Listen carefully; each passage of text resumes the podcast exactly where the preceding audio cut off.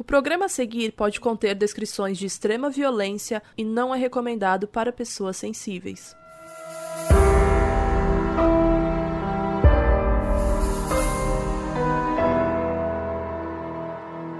Olá, gente! Eu sou a Carol Moreira. E eu sou a Mabê. E hoje a Bel não tá aqui. E pra gente continuar os episódios semanais, a gente decidiu que quando uma não puder gravar, a gente vai gravar com as restantes pra, né, continuar alimentando vocês com dois episódios por semana. Então, não reclamem, mais saudades Bel e ela volta no próximo episódio. Sim, a gente tá pensando em fazer assim para poder render e ter episódio sempre. Então, de vez em quando, talvez quando uma não puder, a gente vai gravar mesmo assim para seguir o baile, beleza? E hoje vamos falar de um documentário da Netflix que bombou muito chamado Máfia dos Tigres. Vamos relembrar e comentar essa história tão surreal e cheia de reviravoltas. Olá, aqui é a Bel Rodrigues e eu sei que eu não participo desse episódio, mas mesmo assim eu tô aqui para falar algo muito importante para vocês. O Modus Operandi ele é um podcast de crimes reais que é feito com muita pesquisa, dedicação e trabalho. E por isso que a gente demorou seis meses para conseguir colocar a primeira temporada no ar no dia 1 de janeiro de 2020. Foram dois meses para voltar para a segunda temporada e no meio de tudo isso veio a pandemia e aí a gente decidiu produzir dois episódios por semana, às quartas e sextas-feiras. Além disso, a gente também criou né, mini programas dentro do podcast e a cada episódio a gente pensa em formatos diferentes e o que, que a gente gostaria de fazer para vocês em poucos meses nós atingimos a marca de um milhão de plays e tudo tá crescendo tão rápido. E eu quero só fazer um parênteses de que isso é muito bom, que a gente não tá conseguindo mais absorver tudo e nem colocar todos os planos em prática. Então a gente decidiu que chegou a famigerada hora de dar o próximo passo. Por isso a gente está pedindo para você, se você puder, é claro, financiar o nosso projeto, porque qualquer quantia faz muita diferença para a gente. O nosso objetivo é termos independência financeira para tocar o projeto da maneira que a gente acredita, cobrindo gastos técnicos como hospedagem do podcast, edição, produção de imagens, porque a gente também tem uma arte, né, um design muito bem elaborado nas nossas redes, principalmente lá no Instagram @moduspod, e criando novas possibilidades mesmo para entregar episódios melhores e mais produzidos para vocês. Também vamos dedicar parte desse dinheiro para as ONGs com combate à Covid-19, as mesmas que a gente já indicou nos nossos posts, e quando tudo isso acabar, e vai logo, a gente espera, continuaremos ajudando também esses grupos vulneráveis. Sabendo que a gente está vivendo num momento atípico, nem todo mundo consegue ajudar financeiramente, e gente, tá tudo bem de verdade. Você já valoriza muito o nosso trabalho, se indica, compartilha, interage com o nosso conteúdo nas nossas redes, compartilha até no WhatsApp para sua família, no grupo da família, para o seu amigo mais próximo. A gente já agradece imensamente essa força que vocês dão. O, o link para você conhecer o nosso projeto no Catarse de financiamento vai estar na descrição aqui desse episódio e também nas nossas redes @moduspod. Muito obrigada por todo o apoio até aqui. Vocês não têm ideia de como a gente está feliz com esse projeto dando tão certo e de uma forma tão rápida que a gente não está nem conseguindo associar direito, mas ao mesmo tempo estamos sentindo uma sensação muito, muito boa e gratificante de ter tanta gente gostando do que a gente está produzindo. Mas, como sempre, antes vamos indicar uma ONG que está precisando de ajuda agora na quarentena.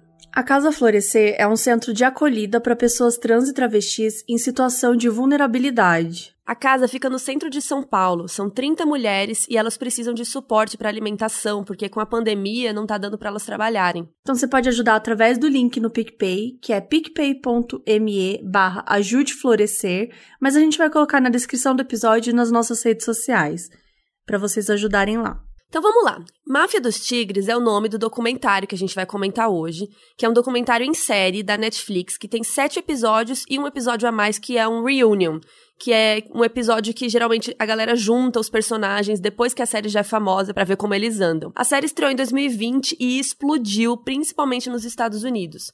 Só 10 dias depois da estreia, já tinham mais de 34 milhões de espectadores, sendo que um dos maiores sucessos da Netflix, que é Stranger Things, tinha conseguido em torno de 31 milhões nesse mesmo período, ou seja, 3 milhões a mais de pessoas.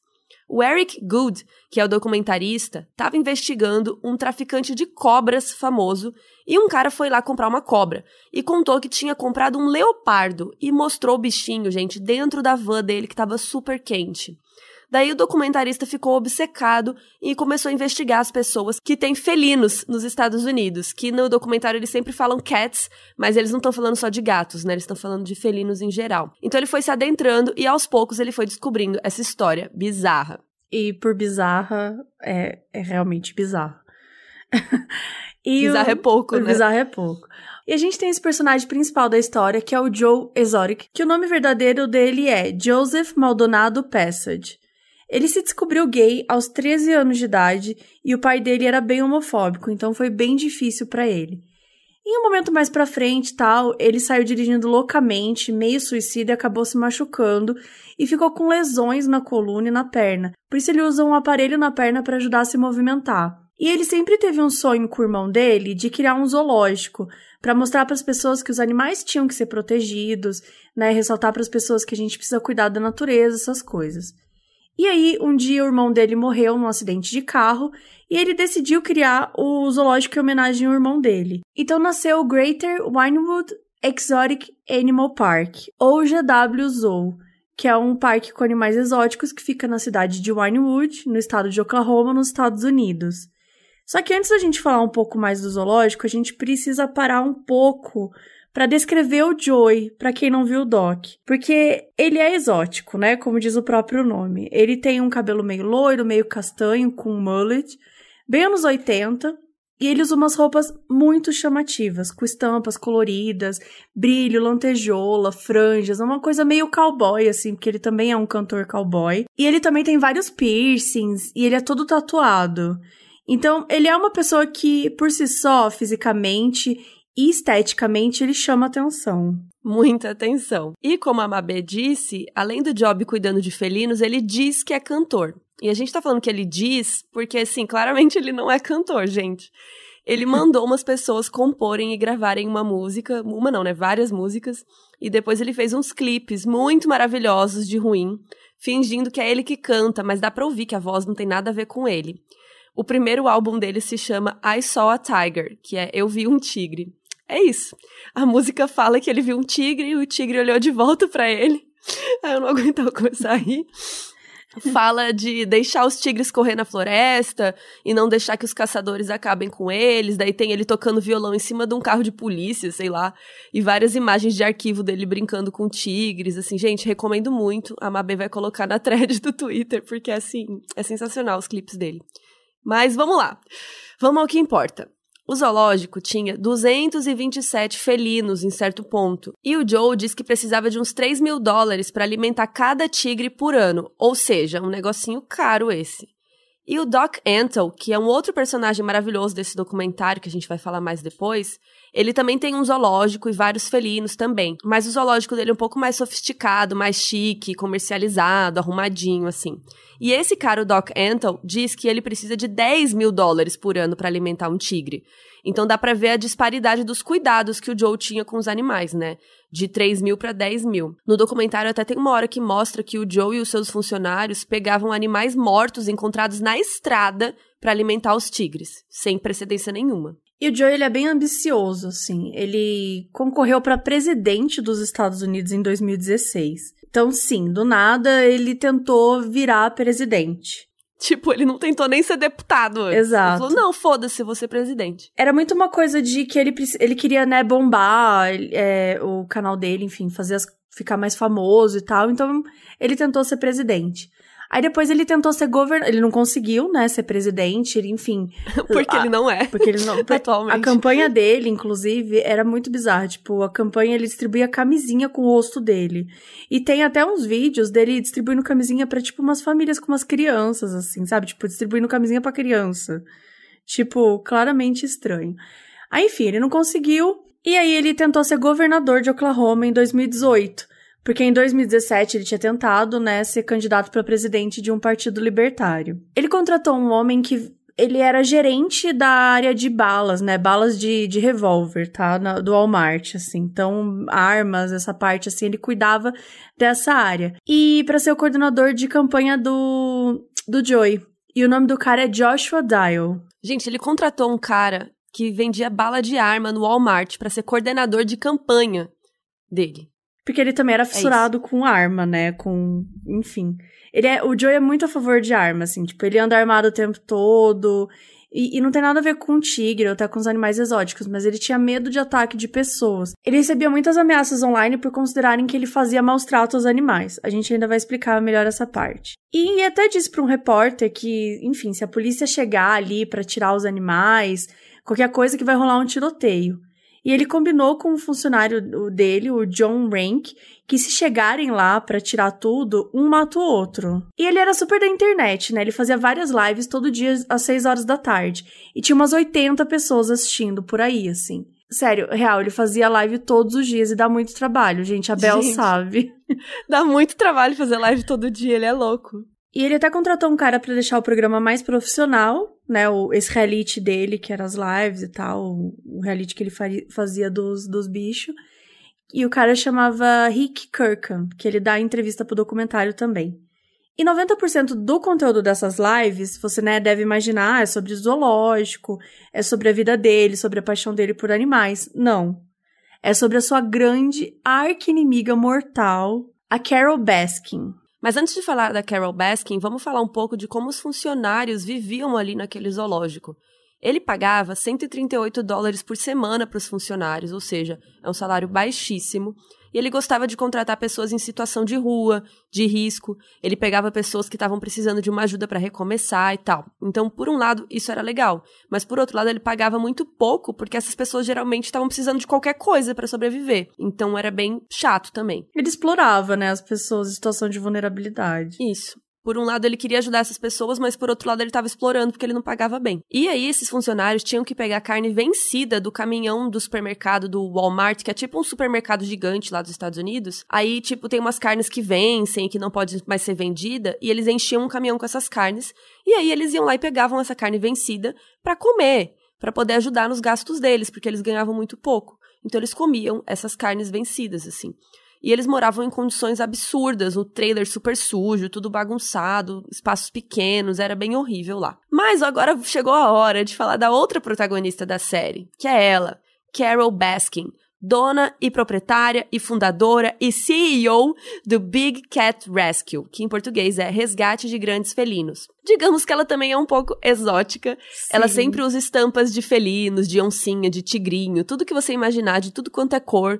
E ela usa uns looks meio. uma vibe meio hippie também, né? Tipo, meio rosinha, com uma coroa de flores na cabeça, assim. E ela também tem uns vídeos bem cafonas, mas sempre falando em defesa dos animais. Tem até um vídeo que ela tá dentro de uma jaula e tudo, assim. Gente, é muito gente, cafona, é muito é bom. É muito cafona. Tem até clipe de música. Tem, eles têm um canal no YouTube super cafona também. Aparentemente, isso é moda entre os amadores de felinos, fazer clipes musicais cafonas, não sei. Mas assim, resumindo, o Big Cat Rescue é um. Ela diz, né, que ele é um grande santuário de resgate de felinos e fica na Flórida. E ela também fazia umas lives e também pedia doações pelo Facebook e tal. E ela disse que ela, em uma semana, ela conseguia fazer 23 mil dólares só de arrecadações pelo Facebook. Mas na real é um zoológico também. Ela cobra para ter visitação tudo. E segundo ela, a diferença é que esses animais são todos resgatados. Eles ficam em jaulas maiores e com mais natureza. Ela não faz show de apresentação. Não tem nenhuma parte interativa com os animais. O público não pode nem tocar nem tirar foto. Que tudo isso acontece no zoológico do Joey Exotic, né? E no mais chique daquele outro cara, o Doc Antle. Mas o Joey, ele acusa que ela lucra, assim, em cima dos animais. E ela tem vários voluntários trabalhando para ela, né? Ou seja, todo mundo ali trabalhando de graça. E tem um sistema que funciona, tipo uma hierarquia mesmo para ficar mais profissional. Então, você pode. É uma camiseta azul quando você tá no início, aí depois você vai aumentando, que nem tem a faixa de jiu-jitsu, só que ela criou um sistema de hierarquia de cores de camiseta dos voluntários dela. E aí tem gente que leva até cinco anos para chegar num nível mais próximo, é bem mais profissa. Isso sem ganhar nada. E uma estagiária comentou que trabalhava seis dias por semana, 12 horas por dia, de graça. Gente, eu fiquei chocada essa parte do documentário. Ela abusa das pessoas, mano. É porque todo mundo trabalhando todo de mundo graça quer por ver, anos. né, esses animais. Tipo, é uma coisa que chama muita atenção. Você tá próxima, você poder cuidar, você, né, é uma coisa que chama atenção e as pessoas são enlouquecidas com isso. Então, as pessoas se submetem a estágios, enfim, a, a cargas horárias bizarras só pra ter um certo status, né? Mas sabe como que uma pessoa fica cinco anos sem ganhar um centavo? Do que que ela vive, sabe? Isso é, É. horrível. No santuário, ela diz que são muitos felinos, mas segundo o Joe, ele fala que só tem 12 que dá pra ver assim visivelmente, que é uma zona. E ele e o Doc Antle falam que ela usa a bondade das pessoas, fazendo elas acreditarem que estão fazendo algo pro bem, né? E essa é uma das tretas entre eles. A Carol luta em defesa dos animais e o marido atual dela até define ela como a Madre Teresa dos felinos. Eu amei. Aí ela fala pra ele, na hora que ele fala isso, ela fala assim, ai, obrigada. E ela quase chora, Como se eles não tivessem combinado antes. né? E por isso ela sempre encrencou com o Joe, né? Tudo que ele fazia. Porque eles têm uma briga eterna desde 2006. Porque de um lado, um fala que o outro tá fazendo maus tratos aos animais, aí o outro rebate, fica assim, aí ele começa a fazer um monte de vídeo. Então virou uma grande briga entre, entre eles e uma briga pública, né? Uma briga que tava aí na internet, que não era tão pública porque ninguém se importava muito com eles, não era grande assim as visualizações dele, pelo menos nessa no, no início, né? Depois foi crescendo. E aí teve uma época que ele pegava uns filhotes de tigre e ele ia com uma equipe viajando pelos Estados Unidos e levava em shoppings pra fazer show, apresentação, deixar o público interagir com os animais, assim, patético. E assim, gente, acho que agora é um bom momento pra gente ressaltar como isso é errado. Nunca, nunca, nunca que você vira um animal disponível pra tirar foto, fazendo show, que esse animal tá feliz e tá ali porque ele quer. Primeiro que o lugar desses bichos, principalmente esses selvagens, é na natureza. E se existe um público querendo tirar foto com eles e interagir, o que, que os caras vão fazer? Eles vão continuar criando mais animais assim pra viver em cativeiro. Nos Estados Unidos, tem mais felinos em cativeiro do que na natureza, no mundo inteiro. Isso não é normal. Vocês estão entendendo? Nos Estados Nossa, é Unidos tem normal mais mesmo. em cativeiro do que no mundo. Assim como não é normal para um bicho selvagem ir num shopping interagir com centenas de pessoas diariamente, gente. O estresse que esses animais sofrem é horrível. Sem contar de flash, de fotografia e o pessoal passando a mão, né? Que deve assustar muito os bichos. Não, e só para entender a importância disso, né? Por conta do confinamento do coronavírus, tem um casal de pandas que voltou a acasalar. Eles estavam 10 anos em Hong Kong sem acasalar, porque eles estavam vivendo sob estresse o tempo todo, com visitação. Então eles nunca tinham copulado. Então precisou que o mundo virasse essa grande merda e que ninguém mais fosse no zoológico para eles se sentirem à vontade para chegar num ponto em que eles copularam pela primeira vez em 10 anos. Privacidade, né, gente? Quem que gosta de transar com de gente olhando? Quer dizer, tem gente que gosta. Inclusive o Joe. Além do que os animais, eles vivem num tempo que é bom para os donos. Se o bicho começa a ficar perigoso ou sem graça, eles matam, porque ele vira um produto, né, para eles. E muitas vezes os animais sofrem alterações para ficarem menos perigosos. Chega a tirar unha, tirar dente. É, é absurdo, assim, as coisas que, que são capazes de fazer. Em alguns lugares, o adestramento dos animais não é feito com um reforço positivo, e sim com punições privação de alimento, castigo. Então, se você realmente ama os animais, você não pode incentivar esse tipo de atividade, gente. Não participem não colaborem para que isso aconteça. E aqui no Brasil, até quando você vai na praia e tal, você vê uns caras da praia ali pegando umas arraias pra galera tirar foto, sabe? Pegando uns bichos ali que teoricamente estão soltos na natureza, mas você não sabe o que, que esse cara faz pra pegar essa raia, tipo, se ela tá também com o rabinho cortado, sabe? Então, mesmo aqui no Brasil existe isso também, tirar foto com macaco, sabe? Umas coisas assim. Gente, não participe desse tipo de atividade, não tire foto. Eu sei que os animais são lindos e a gente quer observar, mas vamos observar eles na natureza. A gente não precisa tirar foto com eles, sabe? A gente só pode ver eles lá no lugar deles. É, e é o que você falou, é que nem tem aquele zoológico da Argentina que é mega famoso, né? Que as pessoas sempre postam foto abraçada com um leão. Gente, não é normal você abraçar um leão. Para você estar tá abraçando um leão, você tem que pensar que esse leão foi muito dopado, sabe? É, a gente tem que tomar muito cuidado, realmente, para incentivar essas coisas. O zoológico de Lujan. E eu até já fui nesse zoológico quando eu tinha uns 18, 19 anos. Foi minha primeira viagem e eu fui lá e eu vi os bichos. E realmente, gente, eles estão completamente dopados. Não é normal eles ficarem naquela situação. E naquela época eu não sabia também, né? eu fui porque eu também falei, nossa, um zoológico, legal, quero ver.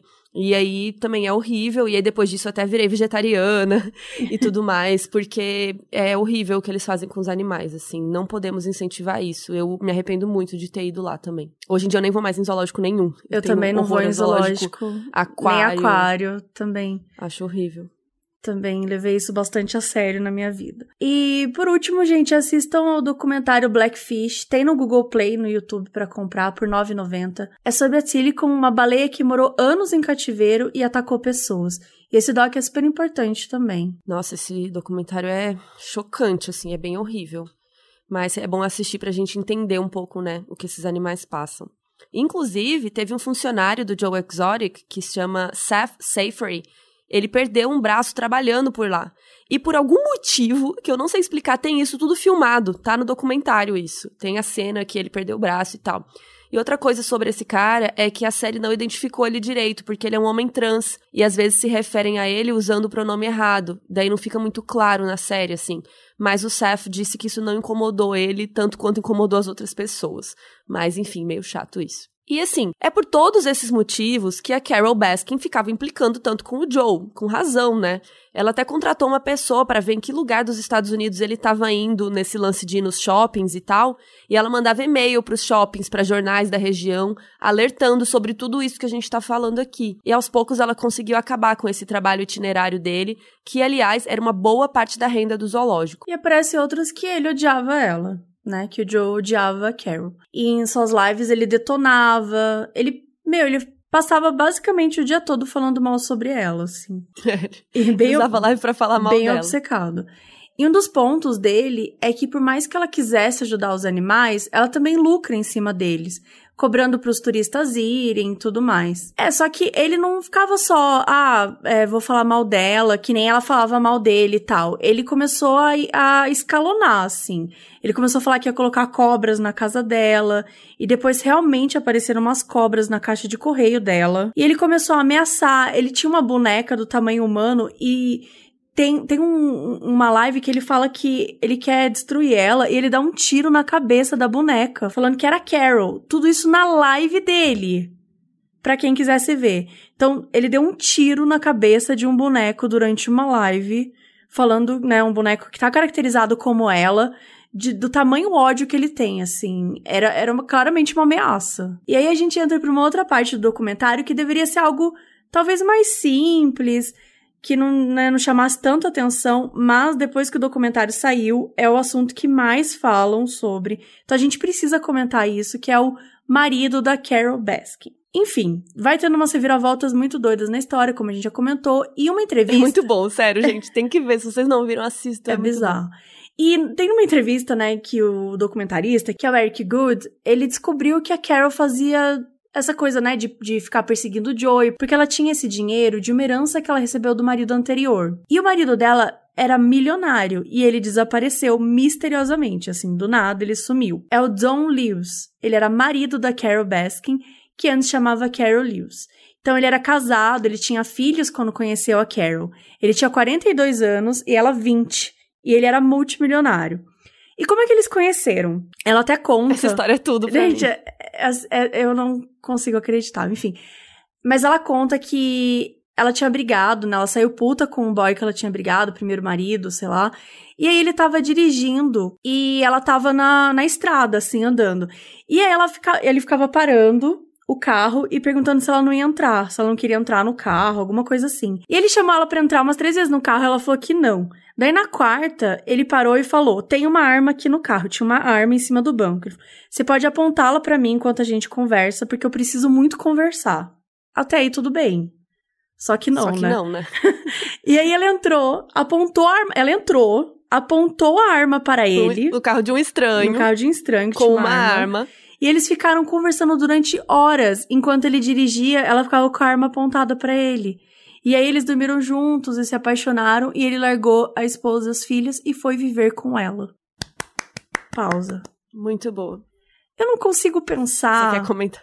Não, eu, eu queria, eu queria fazer um episódio. Eu queria que fosse o caso bizarro, isso. sabe? Caso bizarro, como Carol Baskin e. Entrou nesse, e, carro. Entrou nesse carro. E Don Lewis, tipo, não faz sentido nenhum, gente. Como assim? Você não quer entrar no carro e o cara fala que tem uma arma, você entra e aponta a arma. Mas enfim, né? Eu acho que diz um pouco sobre como esse documentário consegue reunir pessoas bem peculiares. Não, os personagens são incríveis. E aí, ela e o Don começaram a mexer com os felinos juntos, eles começaram já a mexer com isso, porque ele era multimilionário, né? Então ele tinha muita grana para gastar. E aí ele gostava, eles começaram a pegar felinos e tal, e ele gostava de reproduzir os animais. Já ela não gostava muito, mas ela meio que deixava. Então ele ia para Costa Rica e trazia vários filhotes para eles e tal, e eles foram começando a fazer esse negócio. E isso é até uma parte controversa do documentário, porque a Carol diz que no começo ela fazia o que, o que hoje ela condena, né? Então ela aprendeu e ela mudou e tal. E aí, eles casaram, né? Seguiram a vida e tudo. E aí, um mês antes do Dom sumir, em 1997, eles tinham seguido a vida, né? Eles casaram, né? Seguiram, casados, beleza. E aí, um mês antes dele sumir, ele falou para uns amigos e para uma ex-esposa dele, que ele largou para ficar com ela, ele, que ele tava sentindo que a vida dele corria perigo. Ele disse pra ex-esposa, uns dias antes de sumir, e mandou ela e as filhas do outro casamento, né, ficarem longe da Carol, que ele ia se divorciar dela, porque ela era uma das piores pessoas que ele já conheceu na vida.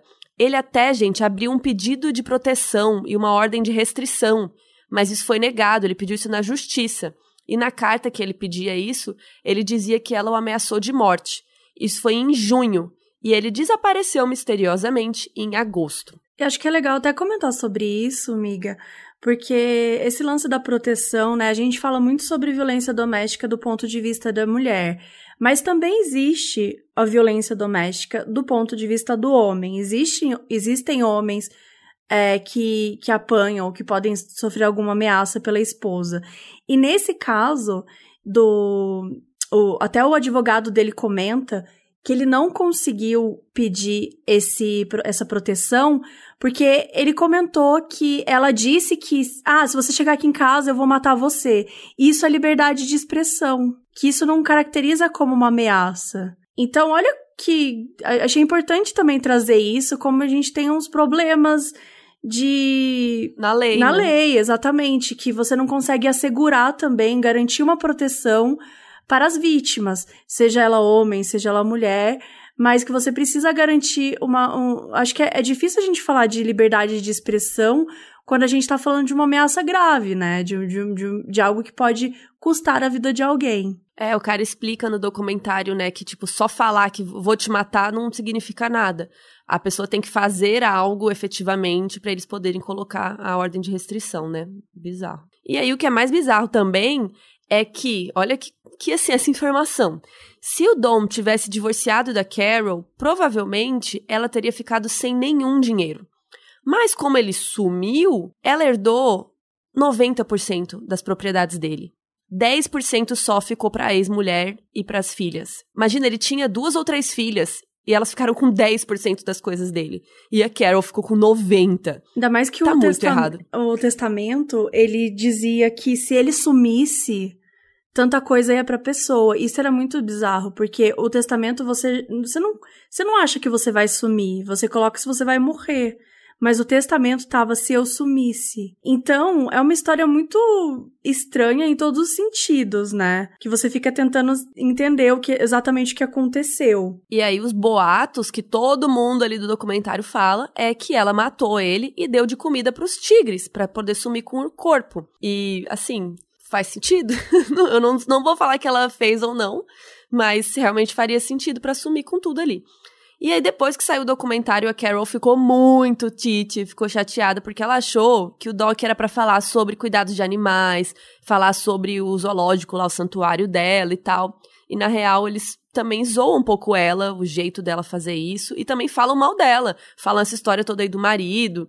Então ela ficou chateada que enganaram ela. Basicamente, como eu falei, né, esse é o assunto mais comentado sobre a série. Por mais que o Joe chame muita atenção por todos toda a, a, excentricidade dele e tal, tem muito sobre ela ter matado o marido dela. Isso virou uma verdade lá fora e as pessoas só falam sobre isso. Então, é foda também ver isso, né? Que é algo que não foi comprovado, não tem nenhum tipo de prova, não tem nenhum tipo de evidência de que ela teria feito isso, e virou uma grande verdade, assim. Então, é... e era um documentário para ser sobre Tiger King, né? Sobre o Joe, muitas vezes, sobre a máfia dos tigres, pra falar de uma forma geral. Mas virou muito também sobre a Carol. Então, voltando pro Joe, que um ponto que é bastante citado no documentário são os relacionamentos dele. Ele era um homem gay bem resolvido. E ele teve um parceiro, e uma coisa que eu achei bem interessante nesse documentário é que ele quebra um pouco o estereótipo de gay, né? Que, enfim, ele é um cara super bem resolvido, que tem lá o zoológico dele, que, que é extremamente obcecado por falar mal da mulher, e que é viciado em armas. Enfim, ele é um. Ele, como você falou antes, ele é um personagem, né? E ele quebra o estereótipo. Ele teve um parceiro que era o John Finlay desde 2003. Eles começaram a se relacionar quando o John tinha acabado de sair do ensino médio, com 19 anos. E o Joe é um cara mais velho. E ele só fica indo atrás dos boys novos, assim, tipo, todos os caras que de alguma maneira ele se relaciona são sempre bem mais novos que eles. E aí o John é um cara forte, todo tatuado e perdeu alguns dentes. No documentário, ele dá entrevista sem camisa e sem os dentes. Só que depois disso foi até uma coisa que criticaram, porque ele disse que já tinha uma prótese nessa época mas o documentarista pediu para ele dar entrevista sem ela. E aí ele conta, né, que ele nunca sentiu que ele era gay, só que o Joey cuidava dele, deu um lar para ele e tudo mais. E também tinha todo o lance de drogas que era envolvida, que no doc fala que o Joey atraía muito esses caras com metanfetamina que ele também usava os animais como forma de trazer as pessoas, né? Ah, animais exóticos, todo mundo queria estar próximo. E aí... Animais, drogas, Anim... venham. Exato. né? E durante anos o Joey tentou trazer mais pessoas pro relacionamento deles. Até que um belo dia aparece o Travis Maldonado, de 19 anos, que é um garoto bonitão também, novo, cheio de energia, maconheiro, que também era hétero, né? Se achava hétero. Só que o Joey o convenceu de que ele era gay e trouxe ele pro relacionamento. Gente, ele basicamente convertiu os héteros, assim, era o que ele fazia. E aí rolou uma cerimônia de casamento entre os três em janeiro de 2014. E tem um ensaio fotográfico deles. E. Gente. É, é muito, tudo. é muito legal o ensaio, na verdade. Se eles não fossem. Então, é que é, é muito cafona e muito maravilhoso. E aí tem Sim. os três sem camisa, assim. Ai, é muito bom. E o Joe controlava muito a vida dos dois. Ele enchia eles de presente, de carro, tudo o que eles queriam. Dava droga, metanfetamina o Travis, né, que era maconheiro, então enchia ele de maconha, sempre para eles ficarem de boa e dopados e não perceberem que eles estavam vivendo em uma realidade que talvez eles não quisessem, né? Eles te teoricamente os dois nem eram gays para começar, nem queriam isso. Eles estavam ali por outros motivos, né? O Travis comentou que uma vez ele queria ir num bar de striptease com os outros amigos e tal, mas ele não podia sair do zoológico porque o John não deixava. Até que um belo dia, o John, que é o primeiro marido dele, que não tinha os dentes e tal, ele falou que ele estava dormindo com a Amber, a secretária do zoológico. E ele estava dormindo com ela fazia muito tempo. E o John largou do Joe. Ou seja, mais. Um, deixa eu ver, provas, talvez, que talvez ele realmente nunca foi gay. Talvez ele era bi, vai. Mas ele mesmo disse que ele nunca foi gay. Então, aí, foi embora com a Amber. E nisso, o Travis foi ficando super depressivo.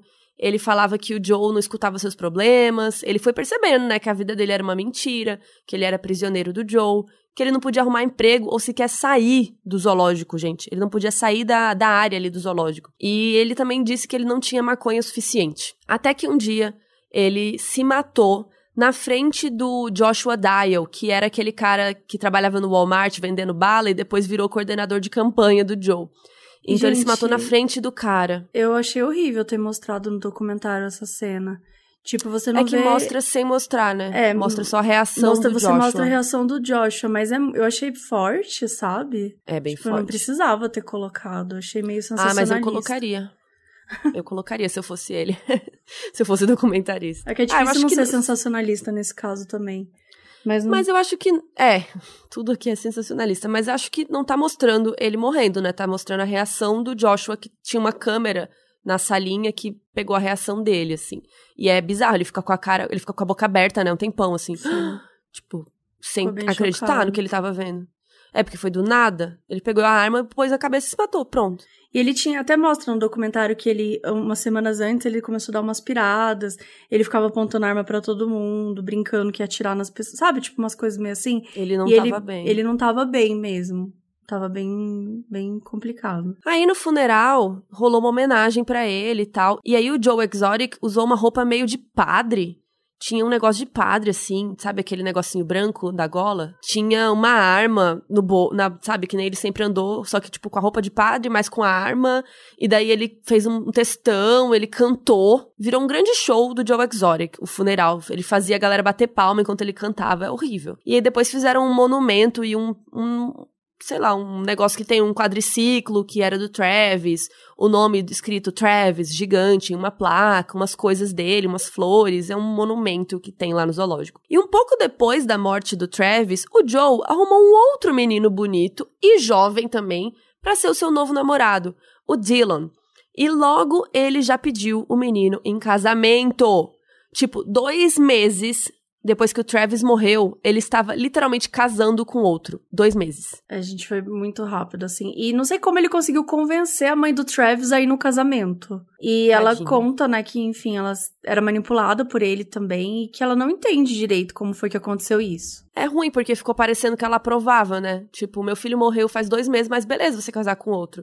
E eu acho que ela tava tão atordoada com tudo que ela só foi indo. Ela nem percebeu o que ela tava né? fazendo compreender Tadinho. direito o que estava rolando. E agora vamos falar sobre o Doc Antle, que a gente comentou que era aquele cara que tinha um zoológico com vários felinos também, que chama Myrtle Beach Safari. E o trabalho lá é intenso, o dia inteiro, sem folga, sem férias. Curiosamente, ele só trabalha com funcionárias mulheres. E elas têm que seguir tudo que ele manda. Então ele escolhe as roupas dela. E é extremamente sexualizado. Aliás, todos os homens héteros dessa série são extremamente é, super sexualizam as mulheres. E o Joey, né, que é gay, enfim, sexualiza os homens, assim. Você vê que tudo é muito sexualizado, assim, é muito forte. E é, até para atrair clientes. E então ele muda o nome das meninas, né? Ele controla o que elas comem, elas tinham que ser vegetarianas. E onde elas dormiam, tinham várias baratas, assim, também eram lugares horríveis, assim. E elas recebiam 100 dólares por semana, ou seja, 400 dólares por mês. E é até colocar silicone, ele obrigava as meninas a colocarem. Tem uma entrevistada, né, que é a Bárbara Fischer, que ela fala que ela só entendeu o que ela foi indo, assim, nas consultas, sabe? Quando viu, ela já tava com peitos. E que ela ficou feliz que ela pôde descansar um período, porque, né, na época, depois que você faz silicone, você tem que passar uns dias é, descansando. Então, até porque você não vai conseguir fazer nada. Então, ela disse que foi uma coisa boa para você ver como é que elas também eram mega exploradas. Não, elas trabalhavam tipo mil horas por dia, todos os dias, sem férias, sem Natal, sem nada, assim, é horrível. E ganhando 400 dólares por mês, cara. É, ele fala que, tipo, trabalhar lá é um estilo de vida, sabe? Porque você vai estar tá se doando muito. Só que a real é que é praticamente uma, uma seita bizarra de tigre, sabe? Só mulher seguindo o que ele tá querendo fazer que ele tá querendo falar e tal. E a Bárbara também conta que de vez em quando os tigres sumiam do nada, que ninguém sabia o que acontecia, só sumia. E que provavelmente ela meio que dá a entender que ele matava. Que depois de uma certa idade, o animal não tem mais a serventia para eles. Se ele não pode aproveitar ele de alguma maneira para ganhar dinheiro, não tem porquê manter o animal lá. O animal vira um peso morto para eles. Que é mais uma vez a gente falando que é quando você incentiva esse tipo de coisa, você está incentivando também essa prática de tratarem animais como objetos. E aí, gente, ainda tem toda a história do Jeff Lowe, que a gente vai resumir bem aqui, mas assim, vejam o doc porque é muita confusão. Basicamente, o zoológico do Joe Exotic estava super falido, sem grana, estava bem ferrado. E aí o Jeff Lowe comprou o esquema. E aí ele demitiu um monte de gente e até chamou um funcionário dele de confiança chamado Allen Glover. Guardem esse nome, Allen Glover. E esse cara já até foi preso quando ele tinha 18 anos, ele teve problemas com a polícia e tal, mas seguiu a vida. Bom, então o Jeff Lowe investiu no parque, mudou tudo, foi deixando as coisas melhores, arrumando as jaulas. De acordo com ele, ele queria que fosse um zoológico de família. E aí ele chamou o James Garrettson, que é um cara gordinho e tal, que tem um cabelo meio loiro, meio loiro ruivo, sei lá, meio liso assim. E esse cara ele conhecia e tal e confiava. Esse cara também é outra figura. É, não, gente, todo mundo nesse documentário é maravilhoso. E esse cara, o James Garrettson, é dono de uns bares de striptease e umas coisas assim. E ele também tem uns felinos e uns animais, assim, que, gente, eu não entendo por que, as pessoas fazem isso. Enfim. E aí, esse James investiu 14 mil dólares para abrir uma pizzaria dentro do zoológico. E eles usavam a carne vencida do caminhão do supermercado nas pizzas. Que eu acho, assim, maravilhoso. Se você quer comer a sua pizza assim, beleza. Mas não faz, tipo, não vende a pizza pros outros de carne vencida. Isso tá completamente errado. Enfim, o Jeff tem mil histórias sobre ele também, que você pode ver no documentário. É, ele tem uma, uma esposa super jovem e gata que anda com ele o tempo todo. E ele também agrediu e estrangulou a sua primeira esposa, daí foi preso. Aí depois saiu, depois ele foi pego levando filhotes de felinos para dentro de hotéis em Las Vegas, daí foi preso de novo, daí saiu de novo. Tem um monte de história sobre ele. Aliás, essa de levar os felinos para dentro do, dos hotéis é muito escroto, assim, que ele vai nos cassinos Nossa. e aí entrava num quarto e um monte de modelo seminua tirando foto pro Instagram com os, com os felinos, sabe? Tipo, de novo, a gente tá falando sobre ficar explorando os animais para benefício, para criar uma espécie de status. É algo muito, muito, muito, muito babaca. E o Joe, ele não queria dar os extratos de banco da empresa, né, pro Jeff Lowe. E o Jeff descobriu que o FBI estava investigando ele. E aí o Jeff descobriu que mais de 80 mil dólares foram desviados do zoológico, né, do dinheiro que ele estava dando lá, para ajudar na campanha do governador do Joe. Então, tudo em broche, camisinha, todas aquelas coisas que ele tinha mandado 80 fazer. 80 mil dólares. 80 mil dólares. Ele usou esse dinheiro. Ele usou esse dinheiro que não poderia, que é ilegal. Então, assim, o Joe ele não sabia que o parque não podia pagar por coisas da campanha dele, que isso era ilegal. Então, o Joey, ele falsificou a assinatura do Jeff várias vezes e os dois começaram a tretar muito. Daí o Joey começou a pegar os computadores, deletar tudo, começou até a retirar uns animais do parque de noite e começou a espalhar que o Jeff tava tirando tudo dele e foi embora.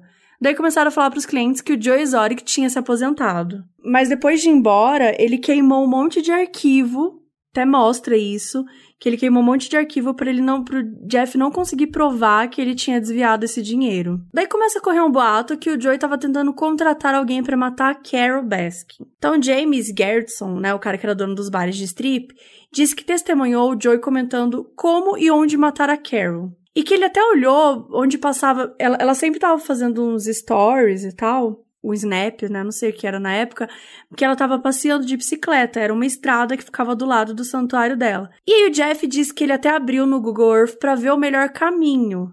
E na época o Travis estava vivo ainda e disse que atiraria nela de boa. Só que o Joey não queria, porque era o marido dele, ele não queria que ele fosse preso. E aí essa conversa foi rolando, ele meio que tava tentando descobrir alguém para matar ela. E aí chega no Allen Glover, que é o funcionário de confiança que o Jeff Lowe levou para trabalhar no zoológico. E aí o Allen tem uma tatuagem de lágrima perto de um olho e dizem que isso significa que ele já matou alguém. Então ele poderia ser perfeito para isso. E assim, o cara, ele meio que topou fazer esse trabalho pro Joe, ou seja, matar a Carol. E um agente da vida selvagem dos Estados Unidos, que é tipo um FBI, só que é focado em animais. Esse essa agência conseguiu forçar o James Garrettson, que é o moço dos bares de strip, que fez a pizzaria, a ajudá-los a pegar o Joe. Isso porque ele comprou, o James tinha um lemure. E ele comprou esse animal com uma papelada falsa e tal. Parece que ele estava envolvido em vários outros crimes e por isso ele decidiu ajudar e virar um informante confidencial para essa agência. Resumindo, delação premiada, né? Ele não resolveu ajudar nada, ele foi ameaçado, ou você vai ser preso é ou você entrega esse homem aí. Isso. E aí ele virou tipo um espião, agente duplo. Então o James tinha que ficar de olho no Joe Exotic e no Jeff Lowe, e ir reportando tudo para a vida selvagem lá. E aí isso foi crescendo, crescendo e a polícia ficou sabendo que tinha esse esquema para matar a Carol Baskin que estava rolando. E aí o Alan Glover, que é o cara que foi contratado para realmente efetuar e matar ela, ele fala no documentário abertamente sobre isso. Ele fala que ele realmente ia matá-la. Ele viajou para fazer o trabalho e depois ele, puf, desapareceu. Ele, ele fala que ele chickened out, né? Ele desistiu, ele falou: ah, não, não vou matar essa mulher, não, deixa pra lá, desistiu. Só que a promotoria só podia prender o Joe Exotic se ele realmente pagasse alguém para matar a mulher. Porque se você não paga, é como se a negociação não fosse 100% real, né? É só tá falando ali. Não dá para prender a pessoa. Então tem que ter um pagamento, tipo, estou te pagando para matar a mulher, aí a gente pode prender. E aí o James, que é o cara dos bares de strip, e a polícia colocaram um agente disfarçado para fingir que ia ser o assassino de aluguel, né?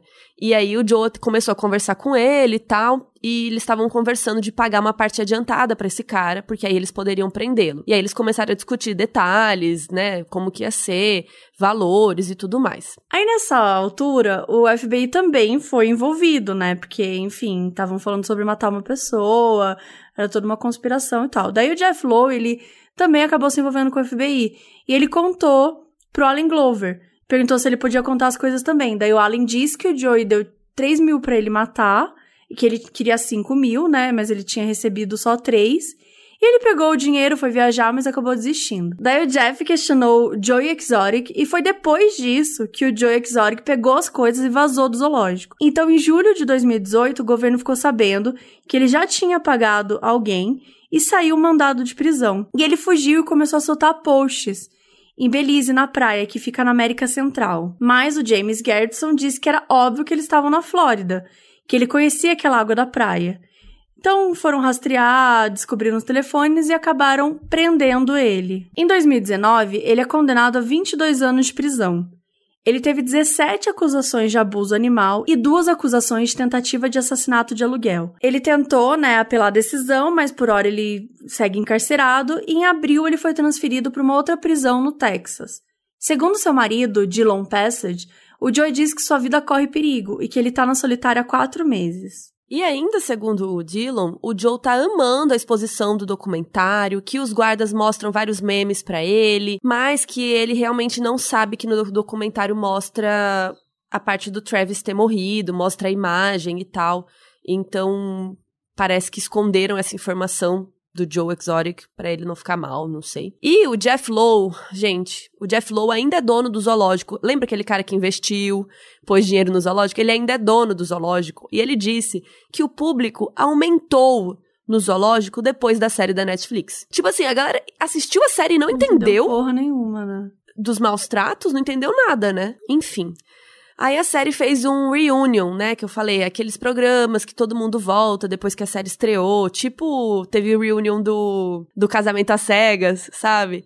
Só que como já estávamos em quarentena, tudo isso foi feito online. E aí eu não sei por que raios chamaram o Joe McHale, que assim, gente, ele fez um péssimo trabalho para apresentar na minha humilde opinião, assim, eu achei ele sem graça. Ele perguntava umas coisas do tipo: Ai, você lavou o seu cabelo hoje? Tipo, sugerindo que o cabelo do cara era sujo, perguntando quantas jaquetas de couro o outro lá tinha. É, você denunciou o cabelo do, do fulaninho pros policiais? KKK. Ai, sabe, tipo, pro cara que. Um dos funcionários lá que ele não tem as duas pernas, ele falou assim: Você já pensou em tirar uma das suas pernas, que são as próteses, né? Você pensou em tirar uma perna sua e atirar nele? Sério, gente, Péssimo trabalho, Joe McHale. Te odeio. Poxa, eu gosto de Community. Ai, mas ele fez um péssimo trabalho, amiga. Sem condições, muito sem graça. Ai, eu achei péssimo. Eu ficava assim com vergonha alheia das perguntas que ele tava fazendo, sabe? Até porque não é palhaçada. Eu, como né? entrevistadora. não, e não é uma palhaçada, né? O negócio é sério. É bem, é bem... É, ele fez uma grande palhaçada, tipo, você denunciou o cabelo do fulano de tal. Pelo você falou Deus. pro Joe que ele não sabe escolher cabeleireiro. Ai, me poupe, sabe? E aí a gente tem as coisas que ficaram de fora do documentário, né? Depois que saiu o documentário, uma entrevista com a sobrinha do Joe Exotic, ela falou que ele era 100 vezes pior do que a série retratou. E olha que a série já retrata bastante coisa sobre ele. Então, assim, se ele era 100 vezes pior, ele é praticamente uma das piores pessoas do mundo. E parece bem provável. Então, ela disse várias outras coisas. Que ele congelava filhotes mortos para vender para taxidermistas né, que são aquelas pessoas que empalham animais, que tinham vídeos de pessoas praticando zoofilia no zoológico. Ou seja, estavam estuprando os animais. Que ela, ela falou que ela nunca viu o vídeo tal, mas que ela ouvia falar. E que ele também vendia filhotes, porque ele também negociava filhotes de tigres, né? Tem uma época que ele tinha tanto tigre que ele começou a vender um monte. E ela conta que ele também vendia filhotes de macacos. Que uma vez ele atira cinco dardos em um macaco mãe, até que ela cochila para que pudesse pegar o bebê dos seus braços para poder vender. Olha, é, é muito foda isso. que ele filmava o marido dele transando com outros homens e às vezes participava. Gente, isso eu achei completamente desnecessário. Qual o problema de fazer isso? Tipo, isso não é um crime. Cada um sabe? Cada um transa como quiser. Exato, isso não é um crime. E tá, ele envolvia os funcionários nas atividades legais, assim não conseguia, né, rastreá-lo. Então, por exemplo, quando ele precisava vender para um taxidermista, quando ele precisava vender um tigre, quando, né, quando ele ia vender alguns animais selvagens, ele meio que colocava no nome ou recebia um cheque no nome de cada um.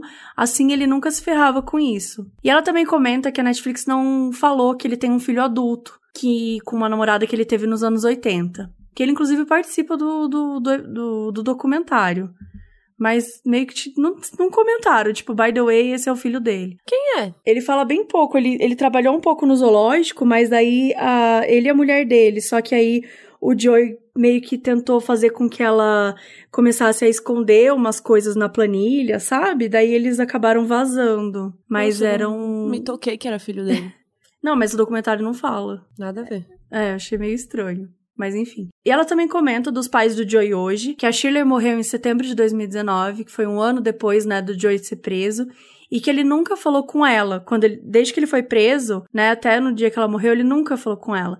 E que o pai sofre demência e tá atualmente em um abrigo no hospital. Enfim, que ela fala que o Joey nunca se importou com a família, nunca se importou com ninguém, ela bate bastante nessa tecla. E aí, o Jeff Lowe, que é o cara que comprou o zoológico do Joe e ainda é dono, também deu umas declarações bem interessantes, digamos depois que saiu o documentário. Ele diz que o Joe mentiu para ele sobre ter HIV positivo e ele falou que só tinha mais uns anos de vida e tudo mais, tudo isso para manipulá-lo a investir no zoológico.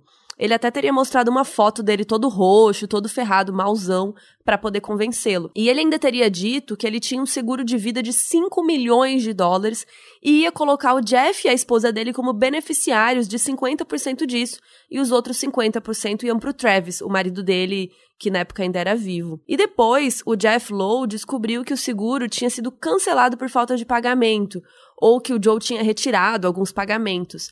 E que o Joe não falou só isso para eles, assim, de que ele era doente, né? Ele falava para todo mundo que quisesse ouvir que ele tinha HIV positivo, até que ele tinha câncer, sabe, para manipular as pessoas. E depois foi descoberto que o Joe tinha uma doença mas que ela se chamava CVID, CVID, ou imunodeficiência comum variável, que não é transmitida sexualmente que nem HIV, mas tem algumas coisas meio parecidas, assim. É uma doença que a pessoa não tem muito anticorpo e ela acaba ficando bem vulnerável, né? A pegar infecções e outras doenças. E aí, sempre que o Joe ia pro hospital tratar disso, ele falava que era HIV ou câncer. E aí, o Jeff ainda contou que o Joe desviava dinheiro do zoológico ou até dos seus pais para contratar prostitutos e que depois do sexo, muitas vezes, o Joe expulsava os caras de casa sem pagá-los. Ele também falava umas coisas sobre fetiches que o Joe e os maridos tinham. Mas assim, gente, cada um com seus problemas, sabe? Que entre eles eles usavam umas lingeries e que eles tinham uns bichos de pelúcia que faziam um buraco pra usar de, é, de brinquedo sexual. E que. Mas, gente, né? É, isso, é, isso é uma coisa que me incomoda bastante, porque claramente utilizam a sexualidade dele no, em vários aspectos, em vários momentos, para tentar diminuir ele. Né? E... Sim, ele fez muita coisa errada, mas transar de lingerie não é uma delas. Exatamente, exatamente. Ele pode, meu, se o cara, se ele e o marido dele, os três maridos que seja, né, quando eles estavam os três juntos, se eles queriam usar lingerie, se eles eram fetichistas, se eles faziam, né, o que que isso tem a ver? De novo, a gente sempre, o problema não é a relação sexual quando é consentida. O problema são outras coisas aqui. São o problema dos animais, o problema de você querer matar uma pessoa, você ficar obcecado, você dar um tiro num boneco numa live. Isso é um problema. Enfim, e aí também falava que o Joey praticava zoofilia, que tem é, imagens de vídeo dele fazendo isso, e que às vezes ele pegava uns animais, levava para casa dele à noite e devolvia 40 minutos depois para jaulas. Então, eu não sei se eu acredito nisso, sabia? Cara, muita gente comentou isso, né? É, não era uma pessoa que falou isso pro Jeff Lowe, né? A sobrinha dele falou, outras pessoas falaram. É, não sei. Eu não sei, me, me soa. Me soa uma coisa. Porque ele era um cara que chamava atenção, ele era um cara que, né, muita gente achava diferente, exótico. E muitas vezes eu sinto que é, é um pouco parecido até com o boato de que a Carol teria dado o marido pro, pro tigre comer, sabe? Me parece muito uma criação mesmo de, de, de história. Porque, assim, a, tudo bem, a sobrinha só comentou que é, falava sobre isso. Mas o Jeff Lowe, ele comenta sobre isso, mas assim, o Jeff Lowe, ele não é uma pessoa confiável, sabe? Eu não sei, as, quase ninguém nesse ele documentário era, era, era, confiável. Então, eu não sei, assim, porque ele fala sobre isso, mas não tem nada, ninguém falava sobre isso. Nem o, nem o marido dele, né, o ex dele, ninguém nunca comentou sobre isso, assim, das pessoas íntimas. Então, eu acho que é bem delicado isso mesmo. É, mas, mas, tem, mas tem esses comentários sobre, né? Que a gente não sabe se acontecia mesmo ou não. E ele falou também que existem corpos de duas pessoas enterrados no zoológico. Parece que dois manifestantes estavam tentando escalar a cerca e foram mortos a tiros por funcionários a mando do Joe Exotic e foram enterrados lá. A polícia até tentou investigar, só que a área que eles estavam enterrados é justamente onde o Joey ia jogando os ossos dos animais que os felinos comem. Então tem muito osso lá. Então seria bem complicado tirar tudo para avaliar. Seria caríssimo, tal, então o FBI parece que tá avaliando. Eu achei bem é grave isso, né? É, é, muito grave, mas ao mesmo tempo isso vai custar tipo um milhão de dólares para ver se tem o corpo das pessoas. E aí, por um lado, o Joe já tá preso mesmo. Então acho que a polícia fica meio em dúvida, assim. Mas ao mesmo tempo, se é, isso for verdade. Essas famílias. A família que... dessas. Exato. É. A família das pessoas precisam saber, né? Exatamente. E aí, uma outra coisa que eu fiquei chocada é que uma marca de roupa chamada O Dangerous fez uma parceria com o Joe Exotic que está preso, para lançar uma linha de roupa chamada Revenge, que significa vingança em inglês. E a linha foi esgotada em horas, dando aproximadamente 20 mil dólares. Quem que tá comprando roupa desse desgraçado que fazia isso com os animais? E coloca revenge, sabe? Tipo, é um cara que não só ameaçou a vida de uma mulher, ameaçou não, né? Ele pagou um cara para matar ela, tava, né, fazendo tudo isso, mata tigre, mata animal, né? Tipo, faz maus tratos, trata com nossa, meu, é, é surreal, é surreal como as pessoas né? são idiotas, cara. Não, tipo o negócio que o Jeff Lowe falou que o zoológico anda lotado por causa da série, que a série bombou e tal, que o zoológico tá lotado. Galera, quem tá indo nesse zoológico? Vocês estão louco. Essa história, de uma forma geral, é, é muito controversa, é muito longa. A gente não entrou nem 10% do que o documentário traz, sabe? Como a Carol. Não, 10% a gente entrou. mas realmente é, é muito longo, muita coisa. Mas é muita coisa, assim. Então a gente recomenda que vocês vejam o documentário. Realmente é muito bom. Eu acho até que para esse episódio talvez fizesse mais sentido a pessoa ver o comentário, o documentário antes, porque, né, a gente acaba contando muitos spoilers.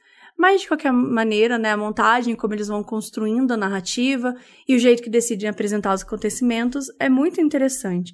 São muitos personagens. É muito bom. A narrativa do Doc, a hora que eles escolhem divulgar cada coisa, sabe? Eu acho realmente muito, muito bem feito. Apesar do documentarista ter feito isso, né, de dar uma enganada na Carol Baskin, o Jeff Lowe também reclamou, todos eles reclamaram de como eles foram contados na história. Mas, gente, documentário é isso. É, o é, documentário não... é pra trazer a verdade de todos os pontos, assim. E a verdade. Não necessariamente a verdade, né? Mas, tipo, a visão do documentarista sobre é. aquilo. Então, tipo, se a visão dele é que, que, a Carol Baskin é tão idiota quanto o Joe, beleza, é isso que ele vai mostrar. Mas eu, eu acho que, que, não era nem mostrar só a visão, acho que era muito mostrar os dois lados do rolê, não mostrar só o lado dela, sabe? Porque. Ah, sim. Porque isso é, é importante também, porque é que nem se entrevistar ela, parece que ela é a santa que, né, não tem problema nenhum. E quando você olha do outro lado, tem, tem algumas coisas contraditórias, algumas coisas confusas. Então, o documentário, você vai percebendo isso o tempo todo, assim. Mas de uma forma geral, eu não confio em ninguém ali no documentário. Só no Steph. É Steph o nome dele? Seth. Seth, é o cara né? que perdeu o braço, é, né? Ele parece confiável para mim, assim. Mas os é. outros eu não senti muita confiança, não. Então é isso, gente. É, espero que vocês tenham gostado. Até o próximo episódio. E seguem as nossas redes, maldespod, tanto no Twitter quanto no Instagram. Vamos colocar uma thread também com alguns links, algumas informações e fotos que eu esqueci de E comentar. o clipe do e Joe. o clipe do Joe. eu esqueci de falar também que o irmão, irmão da Carol, na minha humilde opinião, é igualzinho o Dahmer. Então eu vou colocar as fotos. O Jeffrey Dahmer? Jeffrey Dahmer. Meu, é muito parecido fisicamente. Então eu vou colocar tudo isso na thread para vocês verem. No próximo episódio a Bel tá de volta com a gente. E é isso. É isso, gente. Beijo. Tchau. Esse episódio foi escrito e apresentado pela Mabê Bonafé, Bel Rodrigues e por mim, Carol Moreira. A edição é do Dantas, a música tema do podcast é de Leandro Neco e Léo Braga, as artes são do Banjo e quem cuida das nossas redes sociais é a Mabê.